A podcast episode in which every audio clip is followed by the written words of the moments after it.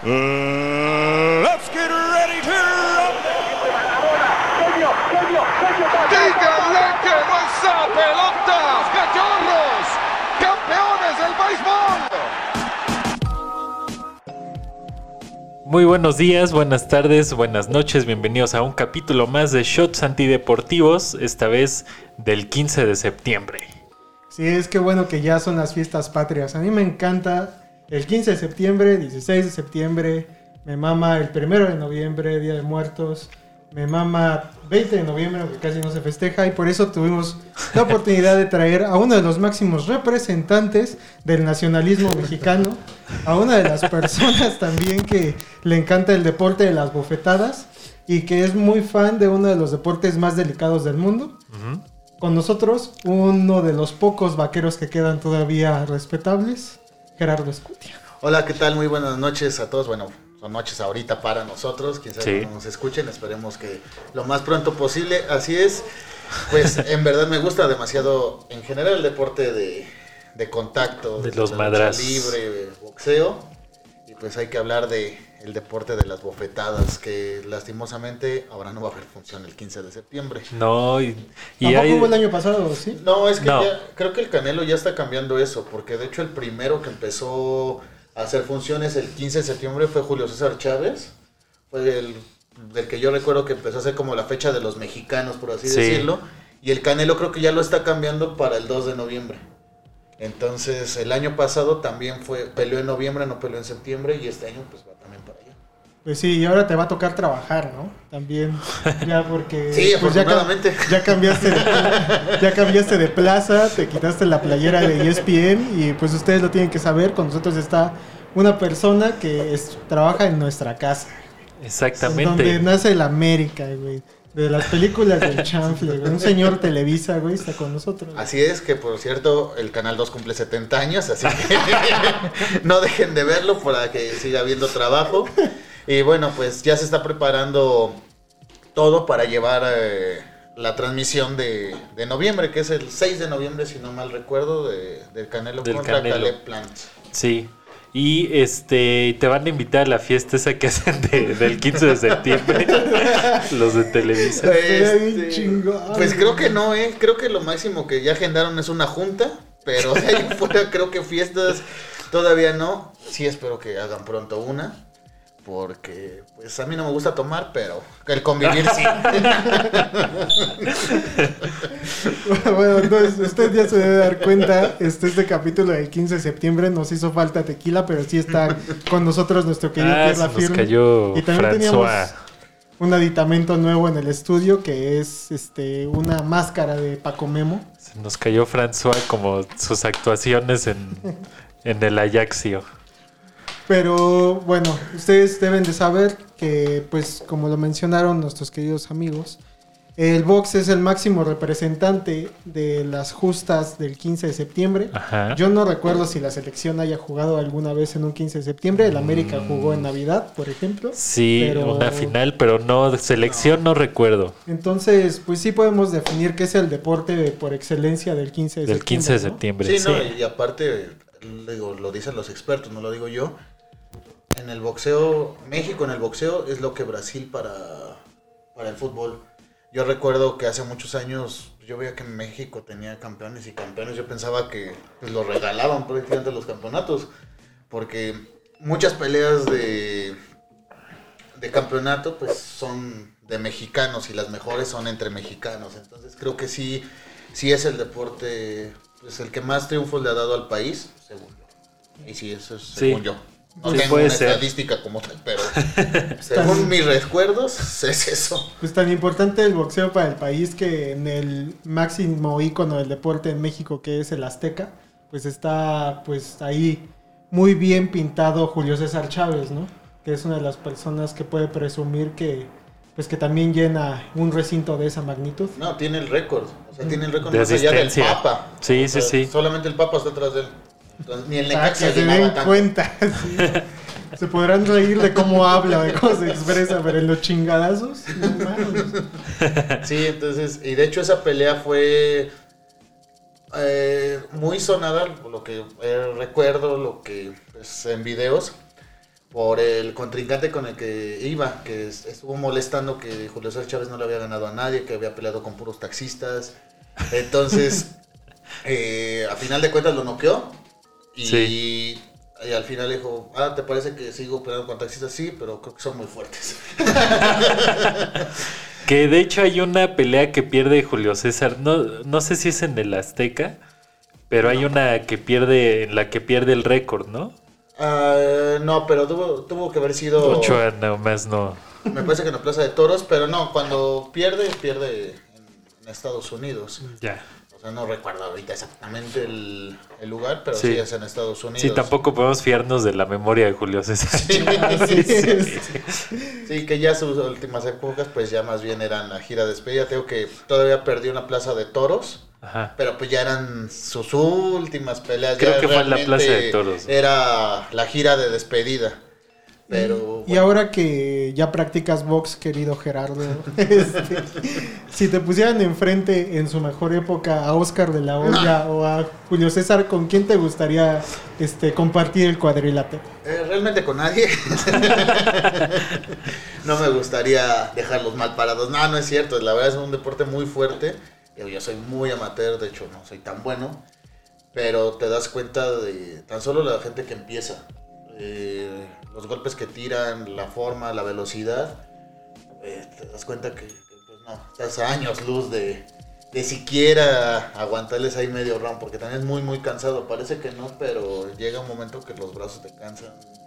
eh, el estar tirando golpes, el estar recibiendo también cansa. Entonces, Sí, claro. sí es complicado. Sí. Y eh, bueno, esta tradición de las peleas del 15 de septiembre se empezó a hacer más o menos por la década de los 70s y ya después tomó pu- popularidad, como dices, con Julio César Chávez. Sí, en los 80 me imagino, mi- videos de los 80 principios Sí. de los 90 siempre había pelea el 15 de septiembre o el 16, la- la sem- el fin de semana de Sí, la independencia. Previo o, o despuesito, pero De sí. hecho, eh, todavía hasta hace poco, los mejores peleadores, entre más cercanos estuvieran a, a mayo o a septiembre, eran como de más relevancia. Ustedes fíjense Sí. y las carteleras siempre van mejorando, como que en septiembre es el top, que ahorita ya se recorrió a, a noviembre, Sí, pero entre más pegadas esas fechas vienen siendo los carteles mejores que un cartel en enero o en diciembre, pues como que no, no hay tanto, a menos de que por ahí alguien se le escape. Creo que Juan Manuel Márquez alguna vez peleó en diciembre, pero ¿qué es lo que ya está haciendo el. Canelo? Que ya está peleando noviembre, diciembre. bueno, ahorita eh, desde este año iba a pelear cuatro veces porque el año pasado no peleó. Entonces, Sí. normalmente él pelea dos veces al año. Pelea en mayo y peleaba en septiembre, pero la de septiembre, no sé si por cuestiones de contrato, de que no ha encontrado rival o algo así, las ha pasado a, a noviembre, a una fecha también representativa para los mexicanos, que es el Día, de, Muertos. Y ahorita Sí. que llevamos poquito tiempo y para que la gente le cambie de canal, tú sí eres Team Canelo, ¿no? O sea, tú sí, Sí, a lo mí, defiendes. a mí me parece que si es buen boxeador, muchos dicen es que no ha peleado con nadie, pero es que no hay nadie con quien pelear. Sí, a mí también me parece buen boxeador y sobre todo es muy biznero, ¿no? Sí, o sabe O sea, él sabe. Ya, o sea, ya llegó a ese estatus en el que él, eh, pues literal, escoge con quién pelear y él da visto bueno. Y, y ahora sí que no se arriesga, ¿no? Que, pues no sé si no se arriesgue, porque al final de cuentas está peleando con los campeones, es lo que te digo. Más bien, no es que haya ahorita grandes campeones Sí. como a lo mejor antes, pero pues ahorita va a unificar el de peso supermedio, si no mal recuerdo. Entonces va a barrer con esa división y de ahí ya quiere subir a otra. Entonces eso te habla de que se enfrenta con los mejores. Cuando peleó contra Fielding, todos decían es que agarró al, al, campeón más flojito de todos. ¿Por qué no se fue directamente con el, con el mejor? Bueno, ahí sí ya no sé, pero al final de cuentas era el campeón. O sea, empezó por el más bajito y fue como escalando, ¿no?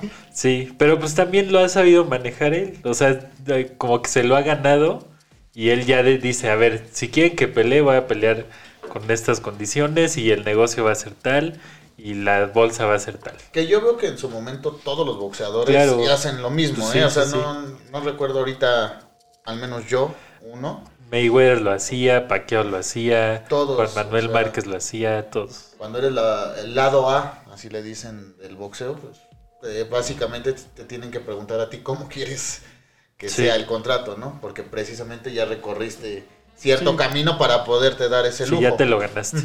Sí. Y por último, antes de empezar leyendo, mi querido Gea, ¿cuál es tu opinión de Andy Ruiz?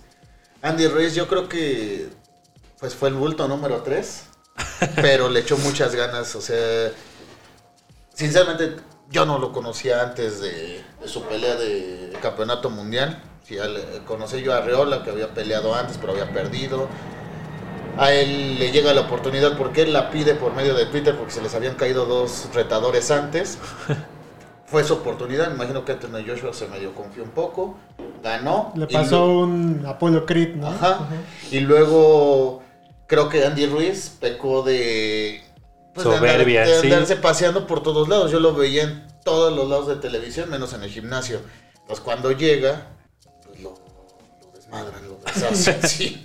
Entonces ahorita parece que ya está otra vez enfocado. Esperemos que vuelva por lo menos a una pelea de campeonato mundial que ahorita pues la tiene difícil porque tiene que ser contra Tyson Fury, contra el mismo Anthony Joshua que son de élite. Sí. Pues eh, creo que es momento de un corte. Pues tal vez no podamos seguir todavía. Ah, bueno, entonces seguimos. Sí. Otro ratito. Nada más voy a acomodarle su micrófono querido Gerardo. Eh, pues vamos a recordar eh, algunas peleas que han sucedido el 15 de septiembre. No todas han sido buenas. Hay unas que sí. Hay unos bodrios que yo, Sí. la neta, o sea, más bien creo que me la paso bien porque ya estoy tomando en esas alturas. Pues es que se presta, es ver la pelea, ¿no? Cenas ahí algo chido, te empiezas a empedar y pues, ya. La Así pelea es lo de menos, es el pro pretexto. Sí, es como. De hecho, ni siquiera me acuerdo si es antes o después del grito, güey. Del abrazo Es- del, del 15. es antes, ¿no? Pues es que No, te- es que depende de la fecha. es que sí, porque eh, el miércoles no hay pelea. O sea, Siempre son en sábado. fin de, ajá, en fin de semana, sábado. Entonces hay veces que ya ni siquiera hay abrazo de independencia, ya porque ya estamos a 20 o estamos a 18.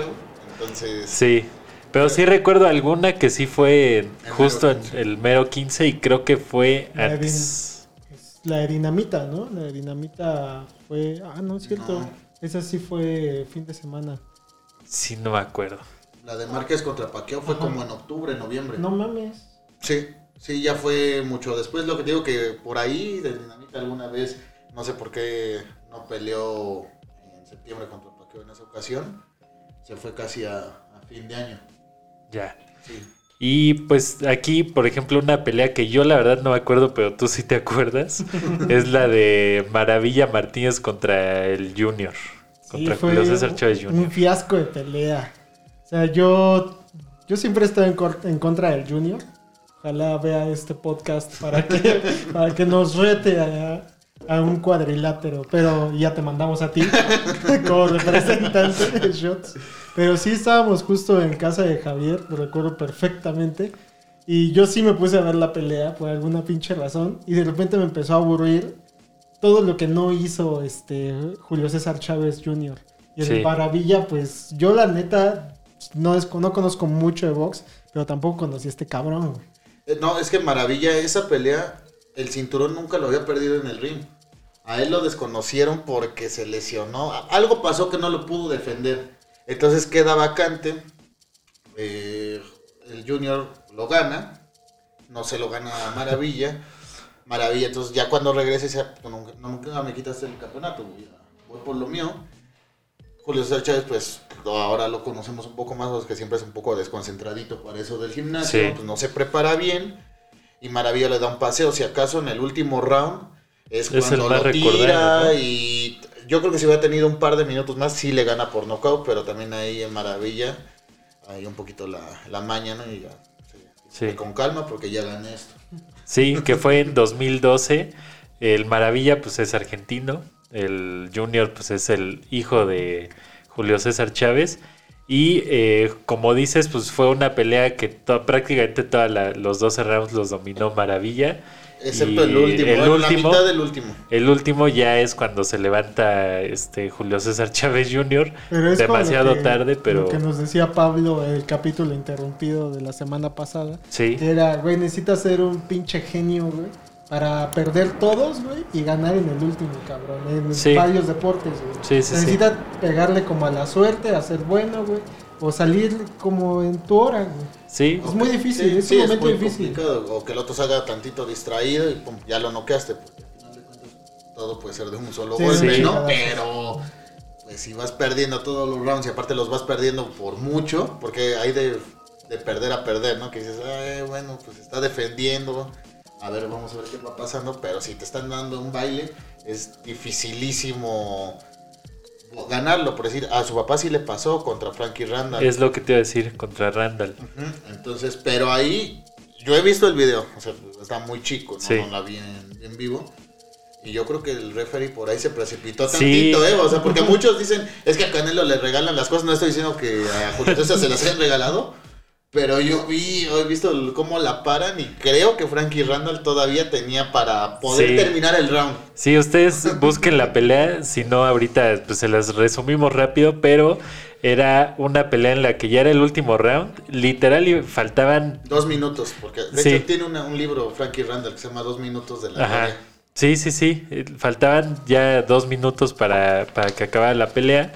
Y eh, en eso eh, Julio César Chávez conecta un par de golpes, lo manda a la lona, pero se levanta, o sea, se levanta luego, luego, según yo. Sí, y un el, poco oído, pues, sí, pero- y el referee lo checa y decide parar la pelea y darle el triunfo por nocaut a Julio César Chávez. Pero sí fue muy dudoso. Yo también la- el, el video lo he visto y no se ve como que el- de verdad lo haya noqueado. O sea, Sí, os lo atarantó del Sí, del- del pero- golpe. ¿Qué hubieran dicho las redes sociales? sí, exacto, sí. Y también era otro momento como muy... Siento que esos años había como mucha más pasión, como que era mucho más nacionalista la afición. ¿no? Es que no es que sea nacionalista, simplemente creo que es la, la falta de ídolos. Exacto, sí. Eh, apenas si me acuerdo, pero con la, con la única cosa que separa México es con la selección, en cuestión Sí. de deportes. De ahí el que yo recuerdo es a Julio César Chávez y a últimas ocasiones con Ana Gabriela- Guevara. Los 40, 50 segundos que duraba la pelea, México se paraba a las 12 del día, todos dejaban de trabajar porque iba a correr un minuto Ana Gabriela. Sí. Con Julio César lo mismo. O sea, creo que no es que sea nacionalista, sino simplemente nace un ídolo y la gente Sí. necesita que le alimentes de triunfos, no sé. ¿no? Cosa Sí. que la selección nunca nos da. Sí. Pues sí, yo creo que con, con esa bonita conclusión de este primer bloque podemos pues ir a un corte de Vamos al primer corte y regresamos con más peleas del 15 de septiembre.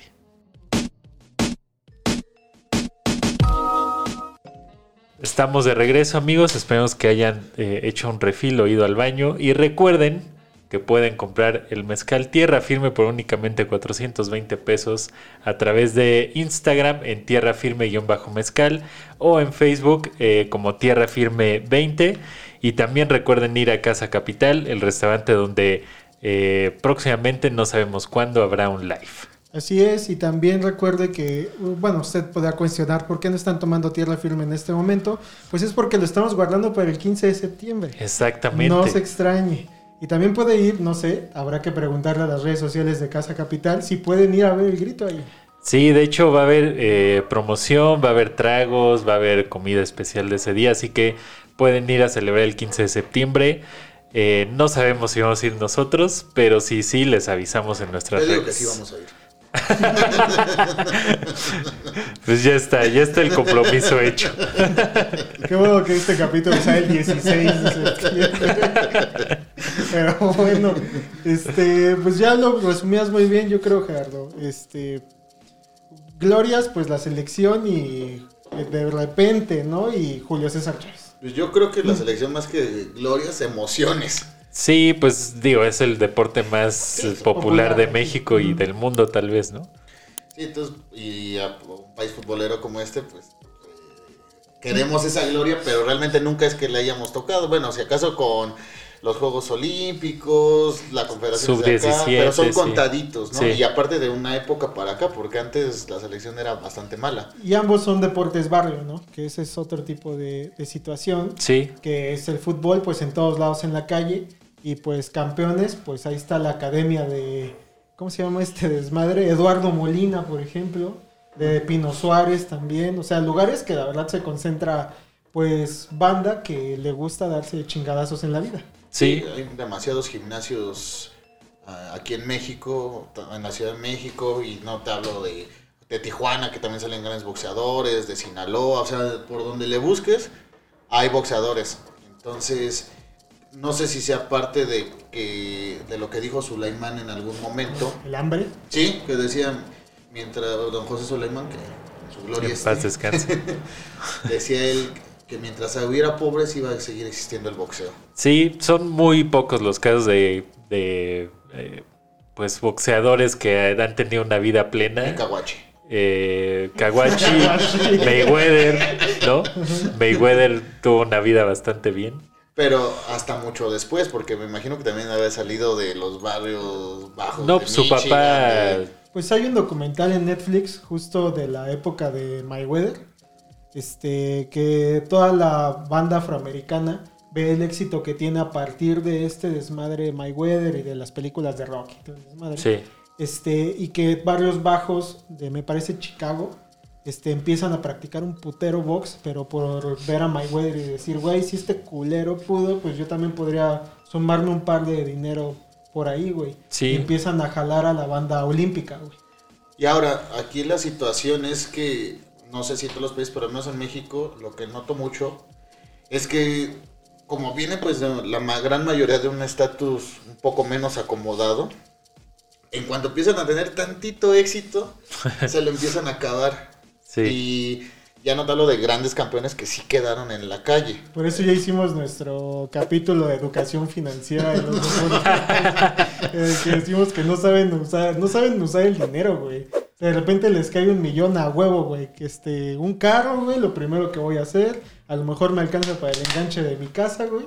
Y por ahí pagaron las deudas y se quedan sin lana, güey. O Sí, se casan pues, y tienen hijos en. El mismo, el Púas Olivares que está vendiendo sus, sus, sus guantes, sus, este, Sí, sus recuerdos. sus recuerdos ahí en el tianguis, ¿no?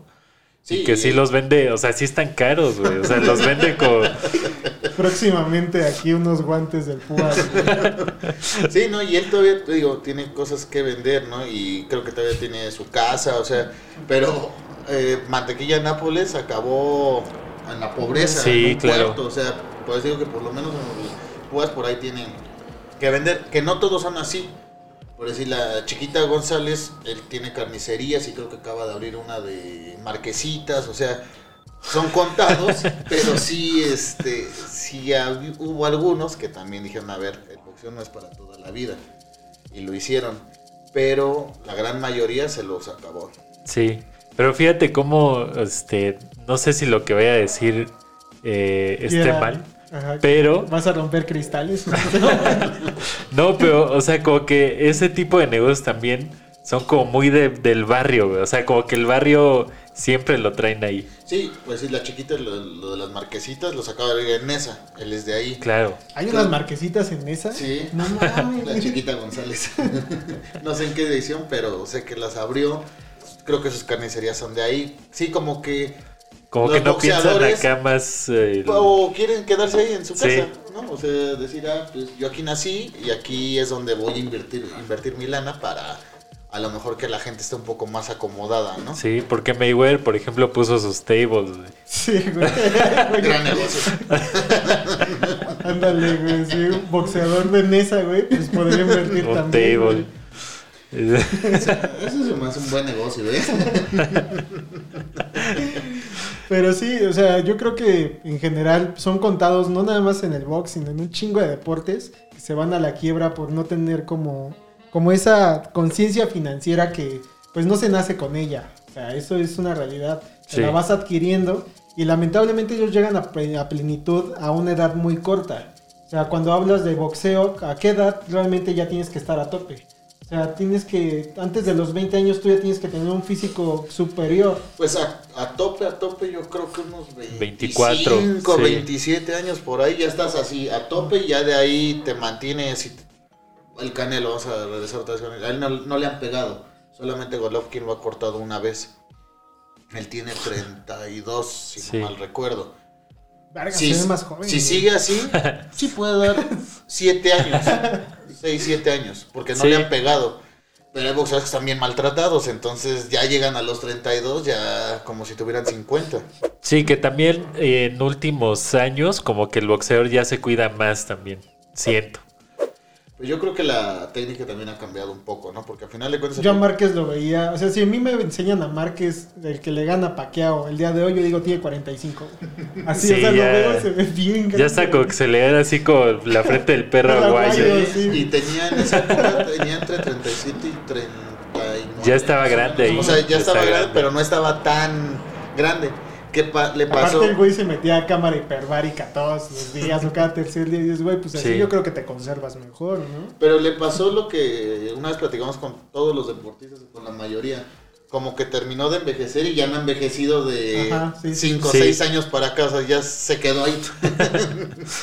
Como la mayoría de los deportistas que los ves y dices, ay, ¿a Como este- Pavel Pardo, que Pavel Pardo se sigue viendo como el Pavel Pardo que se retiró del América. Ándale, ya nada es un poquito más cachetón, ¿no? Pero sí, sí. pero no, no envejecen, no Sí, sé, sí, como, sí. como que envejece muy rápido, no sé cómo, cómo llamarlo. Sí, sí, está, está muy cabrón porque supongo que el cuerpo tiene un desgaste muy distinto al que podríamos tener nosotros, ¿no? Pues tan solo el pararte, entrenar, este, digo, comer, descansar, o sea, hacer eso por Alto rendimiento. tres, cuatro Sí. meses para una pelea que va a durar una hora, pues tu cuerpo se esfuerza demasiado, ¿no? Para dar el peso, para lo que sea. Pues sí es un, un desgaste muy distinto al que podemos tener cualquiera de, de Sí, nosotros. claro. Sí, sí, sí. Y pasando a otra pelea, eh, es que, pues, te digo, está bien, está bien, ¿no? Es 15. La, la- sí, es 15 de septiembre, la, pla- la plática está a gusto. Pero eh, recordando otra pelea que fue muy polémica, fue la de Mayweather contra el Canelo. Que esa fue en vísperas también del 15 de septiembre. Esa fue en Eh, mayo, si no mal recuerdo. ¿Sí? Esa fue en mayo, si no mal recuerdo. Bueno, entonces vamos a reclamarle a las fuentes que tenemos aquí. Sí, al Universal, güey. en específico. sí. Oh. Ah, ok, aquí nos corrigen. Está bien. Sí. Pacquiao Mayweather. producción dice, chinga tu madre". Tiene- sí, tienes razón. La de mayo fue Pacquiao Mayweather. Sí, sí, sí. Ándale, sí, es cierto. Exacto. Sí, sí, sí. Que un Canelo muy joven. Sí, O sea, Yo mucho- tenía la esperanza de que le metiera al menos un, un par de chingadazos, cosa que no, no pasó. ¿no? O sea, si, si mi abuelo viviera en, en ese momento, eh, bueno, siempre dijo, güey, o sea, lo quebró, o sea, su cintura y ya, y se hacía para atrás. Para él no era pelear eso, o sea, que va a recargar. Mi abuelo decía que boxear era ir y te partes la madre. güey. Sí. Ajá. Entonces, pero él estaba acostumbrado a, a, pues, a la tradición, güey, ¿no? Claro. Los chingadazos, Claro. bofetadas. Mira, ya nada más para tener el dato bien, fue el 14 de septiembre de 2013. Ok. Mayweather contra Canelo. Sí, yo recuerdo que esa pelea, yo tenía la esperanza de que a Canelo lograra sacar algo, pero pues no, Mayweather, volvemos a lo mismo, escogió al Canelo porque el Canelo era pesado, tener popularidad, pero no tenía las tablas que ahorita tiene. No Sí. estoy diciendo que a lo mejor en su mejor momento, no, no, no, no. O sea, eso ya es especular, que a gente como le gusta hacer eso. Simplemente estoy diciendo lo que, lo que fue. El, Can- el Canelo era muy joven y Mayweather pues ya necesitaba también quien ponerle enfrente. Venía de una pelea de Pacquiao, que esa pelea también la habían vendido como una gran, gran pelea. Mucha gente no le gustó porque Mayweather salió a hacer lo que siempre salía a hacer, que era defenderse. Y ahora en septiembre hizo lo mismo y pues por ahí le, Sí. le pegó dos que tres veces al, al Canelo. Sí, sí. Que fíjate que a mí sí me gusta Mayweather. O sea, Sí, no soy, digamos que el fan número uno de Mayweather, pero no me parece que su estilo esté mal. También, o sea, mucha gente se queja de que no da golpes, de que, de que corre. Pues el chiste es que no te peguen. ¿no? Exactamente, pero, pero a esa misma gente le pregunto que aguante correr 12 rounds Exactamente. y moverse como se mueve, ¿no? Sí, contragolpear. Yo de los que he visto, pues es de los mejores contragolpeadores. ¿Tú te imaginas un- una pelea 15 de septiembre Jake Paul, el youtuber Canelo? y no. Eh, Jake Paul para mí, entiendo que a lo mejor yo soy muy a la antigua, no lo sé. Entiendo que es por dinero, pero para mí es está irrespetando el boxeo. Porque pues, no, él no es boxeador, él es youtuber, él es Sí. un showman, vaya. ¿no? Sí, claro. Entonces, y creo que la gente que se presta para subirse al cuadrilátero con él, no quiero usar la palabra, pero como que denigran el, el Sí, boxeo. pues Mayweather, Sí, Mayweather. contra Logan Paul, ¿no? Contra el hermano de Jake Paul. Sí. Que estuvo a punto de noquearlo, pero le perdonó. O sea, Se vio amable. se vio amable y dijo, bueno, pues es show, pues levántate, güey, no te doy chance. Pero Pues sí estuvo a punto de... La lana que tenían que haber ganado y dije, güey, pues ya. ¿no? Sí, pues fue como, pues, nos vamos ahí como dice el contrato y no te quito lana ni, ni a mí me quitas, ¿no? Sí, entonces a mí esas peleas realmente no me gustan. Te puedo decir que la última de Jake Paul contra el este negrito de la, que era de la UFC, hace 15 días, me Eh, parece. Silva. No.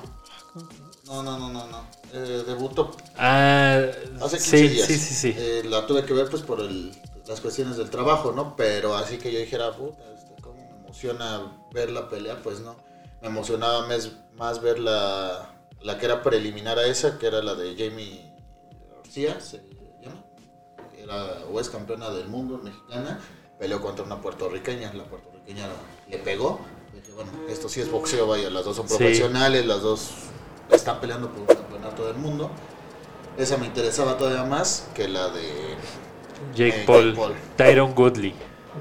Ándale. Sí. Entonces, la de Jake Paul sí podríamos este, sumarla a tus futuras listas de, de peleas. Esa tal vez sí. En la. Sí, esa tal vez sí. Y eh, bueno, volviendo a esa pelea del Canelo contra Mayweather, gana Mayweather, eh, no es por nocaut, gana por decisión. Y este, pues sí, eh, el Canelo no tuvo, o sea, ahí se vio muy desesperado el Canelo, por Sí. ejemplo. Fue la primera vez que sí se vio como que le daba coraje no poder pegarle a un boxeador, ¿no? Sí, sobre todo porque estaba invicto. O sea, Sí, llegaba nada más con un solo empate. No recuerdo cuántas ganadas, pero estaba invicto. Entonces, creo que para el Canelo fue una buena prueba. Y creo que desde ahí empezó a demostrar que pues, quería con los mejores. ¿no? No pudo, está bien. Eh, creo que siempre he dicho que no se premia el esfuerzo, sino simplemente los triunfos. Pero pues, algún valor debe de tener el, el subirse y decir, pues si es el mejor, pues ni modo, a lo que nos toca. Sí, sí, sí. Y tiempo después el Canelo volvería a pelear, esta vez sí el 15 de septiembre, justo el 15 de septiembre, contra Gennady Golovkin en la segunda pelea. Sí, esa, esa pelea como me acuerdo, porque habíamos dicho, güey, cada vez que se abracen, este, nos vamos a tomar un shot de Forloco, Sí. güey. Pues valió verga, ¿no? Sí, 15 de septiembre de 2018. Y ahora, cuando se suscita esta pelea, venían de un empate. Ajá. Una pelea, justo una pelea anterior era un- fue un empate. Entonces todos querían ver otra vez al Canelo contra Golovkin. Ya que le gana, es que lo agarró viejo, es que no sé qué, Sí. es que ya habían empatado la ¿Y primera. por qué hace dos años no se enfrentaron? Ajá, Sí, sí, entonces- pedos con el Canelo. Creo que la gente nunca la va a estar contenta con el Canelo. Para mí esa ocasión fue una gran pelea, fue una buena pelea, cerrada como se esperaba. Eh, pero a la gente pues no, no le diste gusto. A Sí. querían que Canelo lo saliera a matar o que Canelo saliera muerto para ver si así... Sí, que fuera como película de Rocky, güey, que le pega Canelo a los guantes de, de Golovkin y Golovkin saliera volando. güey. sí, yo creo Eso es lo que quería ver la gente. güey. Sí, pero fue una muy buena pelea. Yo Sí, también me acuerdo que emocionado. sí, es, fue muy buena pelea, muy buen nivel de los dos. Eh, y fue decisión este, de los jueces, ¿no? Así es, y de hecho Fue Si no mal recuerdo- La jueza da este, la pelea para el Canelo. Ay, ay, es que no recuerdo si fue esa o la primera que una jueza así. Sí, sí, sí, que dio otra pelea. Ajá. Ajá. Entonces, No, la, fue la primera la que venía después de Julio César Chávez, ¿no? Porque hubo una que gana Canelo contra Julio César Chávez Jr. Sí. Y sube al ring Golovkin. Sí, sí, sí. Entonces fue la, la Que primera. fue como de triple manía ese pedo. Golovkin llegando con el Money in the Bank para pelear contra el Canelo. Entonces, y Golovkin en ese tiempo pues era yo creo que el, el mejor del mundo, o si no, de los mejores del mundo. Entonces, Sí. lo mismo. Se midió con lo que había. ¿No? Sí, y la vendieron muy bien. Esa pelea, esa este, serie de peleas las vendieron muy bien. Nos quedamos, nos quedamos con ganas de la tercera, pero pues creo que ya no va a pasar. Yo también no creo porque Golovkin pues ya perdió también popularidad, Canelo Sí. ya está en otro peso, no creo que Golovkin vaya a querer subir, eh, en fin, ya están en caminos distintos y es más, si subiera Golovkin contra Canelo y Canelo le volviera a ganar, estoy seguro que es que porque subió mucho de peso se vio lento, es que ya lo agarró mucho más viejo porque no peleó con él hace 10 años, entonces creo que ya no tiene caso Sí, no. hacer una trilogía. No, pero digamos que ese momento yo creo que fue, ese fue el pico del Canelo, ¿no? Creo que fue la pelea que, eh, digamos que buscaba él como para callar bocas. Sí, para dar credibilidad, pero de ahí no ha bajado, según yo. O sea, ya el pico ya se mantuvo, ya no ha dado más para arriba, Sí. pero tampoco es que haya descendido. Sí, digo, también la pandemia y todo Sí, eso, ¿no? sí, pero sí. Ya nada más falta que le pongan a David Faitelson, ¿no? Sí. y otra pelea que esta fue como esta igual fue muy famosa y muy polémica, que fue Oscar de la Hoya contra Julio César Chávez, la segunda pelea también. Ahí, ahí por decir, igual. Oscar de la Hoya sí le gana a Julio César Chávez. Viejo. Le, re- le da una repasada, pero ya era un viejo. O sea, Sí, pero justo era el morbo de que era la nueva generación de boxeadores contra la leyenda, ¿no? Es que es lo que pasa creo que en el boxeo. Creo que es de los pocos eh, deportes que está tan marcado eso. El cambio generacional. Sí. Normalmente a los que van para arriba les empiezan a poner a los viejos, ¿no? Y en este caso el boxeo se quedaba sin una cara. Entonces eh, Oscar de la Hoya había ganado por Estados Unidos medalla en 92 Ajá. medalla de oro. Se queda sin, sin gente así de, ¿a quién ponemos? Ah, pues este es México-americano, me imagino que algo así de haber pasado. Sí. Pues a ver, jálatelo y que empiece a pelear. Obviamente, pues era Sí, muy en bueno. El, en el script del guion dijo, pues jálate ese que dice ahí México. Sí, México. Ese que habla español. Ajá, ese que tiene raíces españolas, a ver, este sirve para ser el- la nueva cara del boxeo y con quién enfrentarlo, pues con el más grande, ¿no? Con Julio César. Chávez. Y en ambas peleas, pues le, le dio una repasada, la serie biográfica de Julio César Chávez, Son, pues son ten- empates. no, tenía, Julio César Chávez pues ya tenía problemas de drogas, tenía problemas con su esposo, o sea, ya no estaba concentrado en el boxeo, ya tenía mil problemas más importantes que subirse un cuadrilátero. Sí, sí, sí, sí. Y este, vamos a, eh, creo que es momento de ir a un corte, al, al segundo corte y regresamos ya para cerrar este tema y tocar a lo mejor algunos otros y despedirnos. Saludos.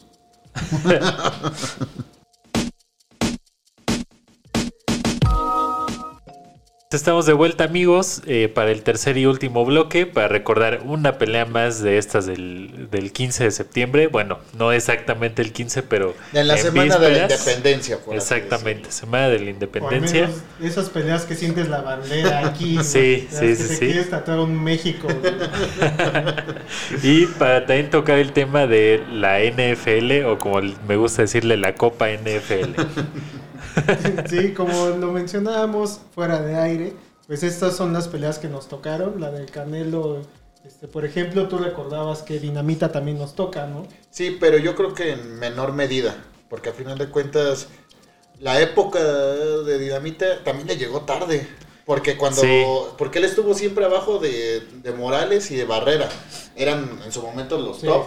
Digo, no es que Dinamita tuviera menos calidad, pero simplemente los que eh, encabezaban las grandes carteleras era el Terrible y Barrera, hasta que se retiran ellos dos, llega el Dinamita, pero pues ya nos toca poco menos. Yo creo que sí somos de la época del, del Sí, Canelo. porque el, el prime así del Dinamita fue de 2005 a 2012 por ahí, ¿no? Sí, cuando apenas empezamos a tomar, ¿no? Como que ya- Sí, es lo Sí, que sí, digo, o sea, a lo mejor no te das cuenta de por qué peleaba, o sea, qué, estaba, qué estaba pasando, ¿no?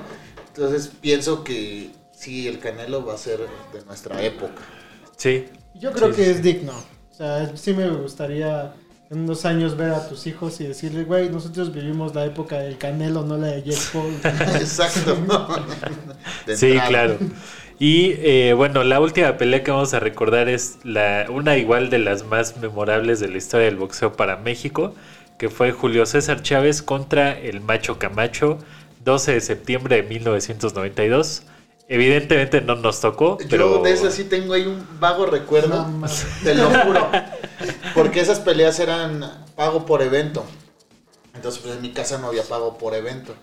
Y me acuerdo ahí vagamente que mi papá me llevó a casa de Toño, me subió a sus hombros, porque ahí la estaban pasando.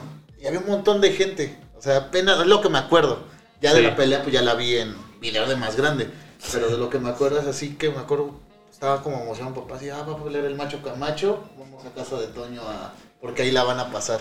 Sí, sí, cuando Toño antes era... Todavía no era mundialmente No, No, famoso. bueno, era solo estaba en la Clavería. Ajá, estaba cerca, porque yo tiene una hermosa anécdota de casa de Toño también. Pero sí, recuerdo esa pelea. Y bueno, y todo el, lo que se, que se habló antes de la misma, ¿no? Te digo que venía de... No recuerdo si fue después de la pelea que tuvo en el Azteca. Sí, pero el macho Camacho hablaba demasiado. Entonces, eh, Julio César Chávez le decía que a él no lo iba a noquear, que a él lo iba a acabar poco a poco. Y lo, lo hizo, a pesar de que eh, el macho Camacho, por lo que tengo entendido, pues era de los que mejor se movían a la defensiva. O sea, eh, era muy ágil, no pudo. No sé si han visto la. Sí, Sí. ajá, o sea, como highlights también de pequeños pedacitos. O también, o sea, recordando como en este tipo de cosas de Televisa donde metía de repente sus pedacitos de peleas, ahí también decía, ah, no mames. Sí, el macho Camacho era, o sea, eran top, los dos eran top Sí. en ese momento. Y aparte el macho Camacho sí eh, había tenido mucha, este, como, es que disculpen el pochismo, pero trash talk de, de cuando, de antes de la pelea, ¿no? Le empezó a tirar mucha mierda y a criticarlo y, a, y como a picarlo. Así es. Llega la pelea y pues sí, verá, creo que es una pelea que no decepcionó. No, de hecho, bueno, eh, de por sí las peleas creo que entre mexicanos y puertorriqueños, Puertorriqueños, sí. normalmente son buenas. Sí, ¿no? Normalmente. Entonces me traslado, trato de trasladarme a esa época. El macho Camacho por un lado, Julio César del otro. Creo que el- era lo mínimo que se esperaba, ¿no? Una pelea como Sí. la que se dio. Desafortunadamente para el macho, si lo quieren ver así, pues no, no pudo ni meter ni las manos. Y efectivamente Julio César Chávez lo, lo acaba, lo acaba moliendo a golpes. Que hay una imagen ya bonita al final de la pelea donde el macho se acerca a abrazarlo y Julio César Chávez le empieza a dar agua. Entonces, pues ahí te habla también de que a final de cuentas, pues es un deporte, ¿no? Por mucho que, que se calienten los ánimos y todo, pues todo se acaba en cuanto la campana dice que termina los 12 rounds. Sí, y aparte el macho Camacho era un showman, ¿no? Salía así como... o sea, me acuerdo mucho de eso sí de él, que salía como muy... Este... O sea, como muy raro para la época, sus shorts y, y todo lo que usaba era muy raro, Sí, ¿no? Para la macho época. time. O Sí. sea, Ajá, sí, solo era es macho time, ¿no? Era muy estrafalario. Recuerdo Sí, exacto, estrafalario era la- Una cadenísima así, macho, Sí, ya, sí, ya de más grande, ¿no? Pero, o sea, no se guardaba nada. Sí, sí, sí. Y pues sí, fue una pelea que justo pasó a la historia porque a partir de ahí ya, eh, digo, los dos estaban en el top de su carrera, pero como que a partir de ahí Julio César Chávez ya eh, se convirtió como en leyenda ahora sí, ¿no? Ya, ya lo era, pero ahí fue ya como que seguir buscando y buscando y buscando más y, y él mismo dice que esa pelea fue la que marcó como su carrera y el pico, ¿no? Yo imagino que, que sí por la cuestión de todo lo que se habló previo, Previo. te digo que la rivalidad México contra Puerto Rico, eh, la época también yo creo que ayudó, o sea, el año en el que se hizo, creo que también ayudó por Sí. cuestiones políticas que no me quiero meter mucho, pero creo que también eso, eso le pudo haber ayudado un poco. No te preocupes, tú aquí puedes decir que eres 4T y no hay problema. Sí, pues el mismo Julio César dice que en ese momento llevaba muy buena relación con, con Carlos Salinas de Gortari sí. y que de hecho, bueno, esto fue antes de las elecciones del 88 que gana Salinas, pero que la mamá de Salinas fue la que le dijo a Salinas que, que Sí. buscara a Julio César. Sí, que necesitaba ser su amigo. Sí, que le dijo, ve, mira este, este boxeador que es, se ve que es muy buen chico, que es humilde, que todo lo demás.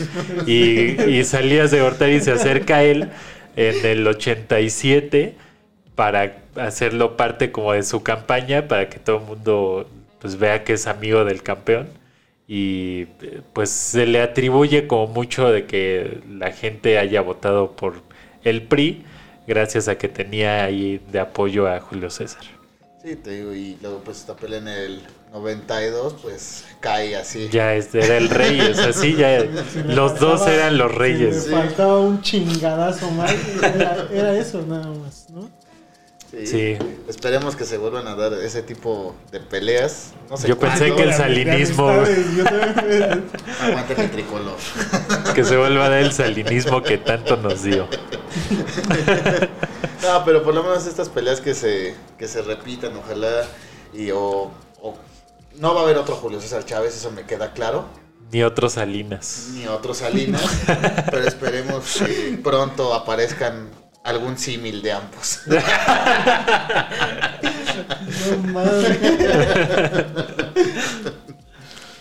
Y este, pues bueno, esas fueron algunas peleas que se dieron en vísperas del 15 de septiembre. Eh, la mayoría muy buenas, algunas ahí nada más como para, para el rating y para que pases una buena noche. Pero en general creo que es una bonita tradición que ahorita se está perdiendo un poco por el Canelo.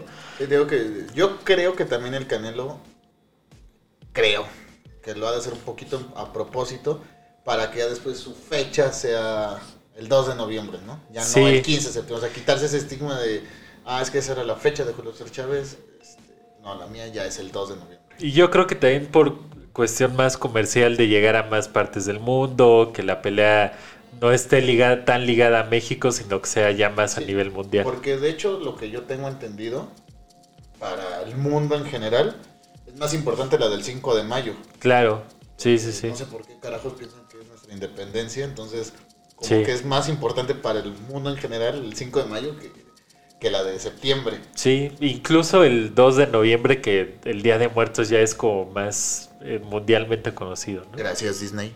Gracias a Coco. Y a, a James Bond también. Ah, Ah, sí, claro, sí, sí, el desfile. Sí, desde que, Mancera hizo dos cosas. desde que Sí. Bond Sí, sí, empezó sí. a desfilar. Entonces, sí, yo también coincido mucho con la parte de que el Canelo tal vez pueda estar generando por ahí demasiada expectativa con una fecha ya para él y que lo recuerdes más de esa forma. Creo que si hablamos de conspiraciones, esa sería la mejor. Sí, Pero pues esas son, como bien lo mencionas, pues para recordarlas y para tenerlas en la memoria, porque no sé cuándo volvamos a tener una pelea en 15 de septiembre. Ojalá se llegue a dar. Ojalá no sea con ningún youtuber. Ojalá. Ojalá. ojalá. Y ojalá sí nazca una estrella chingona en el boxeo mexicano. Y en la que tanto- política. También en la política. Ahí van, ahí van, no te preocupes. Pero creo que es buen momento para pasar al deporte delicado, al deporte Ajá. de flores. El deporte que nos odia. El deporte al que le soplas tantito y se cae. Sí, Y al de las aficiones que por alguna extraña razón, si les dices tu equipo juega feo, lo primero que te dicen es que tú nunca has jugado fútbol americano. Y se pone la defensiva feo, ¿eh? Yo pienso que a mí me gusta mucho el fútbol americano, pero sí muchos son muy sensibles porque a fuerza lo quieren comparar con el fútbol. Como Sí. que no entienden que son deportes distintos. Es que el, el fútbol lloran de una patada, sí, pero sea, es totalmente Es distinto. los físicos, el, el equipo, obviamente las reglas, ¿no? Entonces, sí, creo que de repente hay unos Sí, hay muy un- mamadores. Sí, como, como que dos de, Pa' cada, pronto. dos de cada diez entienden que, güey, son deportes así como lo que me describiste. Y los otros ocho, de repente te avientas conversaciones de mi equipo, no nada más es mejor que el tuyo, güey, sino que somos superiores nada más por tener más anillos en las manos, güey. No, y este tema también de la estrategia, que es como, eh, o sea, pensarle más y conocer a tu rival y o sé qué, y que el fútbol muchas veces, a pesar de que sea estrategia, pero es más improvisado, ¿no? Por así Yo- decirlo. ahí sí yo estoy de acuerdo que el, el deporte en equipo por excelencia para Sí, claro. mí es el fútbol americano. Sí, Pero una vez escuché, creo que a Rafa Puente, a alguien, un analista de ellos, que decía que el fútbol también, que porque empezaba, de, la jugada de gol empezaba desde el portero, ¿no? Digo, ojo, yo no lo veo así, yo no lo entiendo de esa forma, pero pues... Algo eso- le deben saber. Algo le deben saber, ajá. Y yo pues pienso que el fútbol americano sí es el deporte en equipo por excelencia, porque necesitas a unos buenos gordos para que le abran paso al que corre Sí, o para sí. que pueda lanzar el otro. Pues tan solo jugar Madden, ¿no? O sea, el Madden primerito, o sea, el Madden de Super Nintendo y de Atari y todo este desmadre, pues eran ver gráficas de jugadas, ¿no? Sí. Y eran planearlas así, o sea, no era un juego como si lo fue el FIFA como si lo son el Pro Evolution Soccer, este, que eran dos monigotes que se iban pasando el balón. Aquí sí tenías que ver, güey, voy a hacer tal jugada para llegar a tal yarda, güey, ¿no? O Sí. sea, son muy diferentes. Sí, es mucho más táctico y como que esa táctica se respeta más. Porque Así el es. fútbol te digo que es más improvisado. Puedes tener táctica y puedes conocer a tu rival y saber cómo jugarle. Pero, eh, o sea, es- no sé si te hacen una falta penal y, o un tiro libre y gol, ¿no? Sí, aparte, bueno, y por la misma táctica, pues el fútbol americano también es más pausado. Exacto. ¿No? Sí, son muy Entonces, diferentes. Sí, es, volvió a es- es totalmente distinto. Pero eh, para ti, eh, así, tirando un pronóstico, ¿quién, quién llega al Super Bowl? Los vaqueros.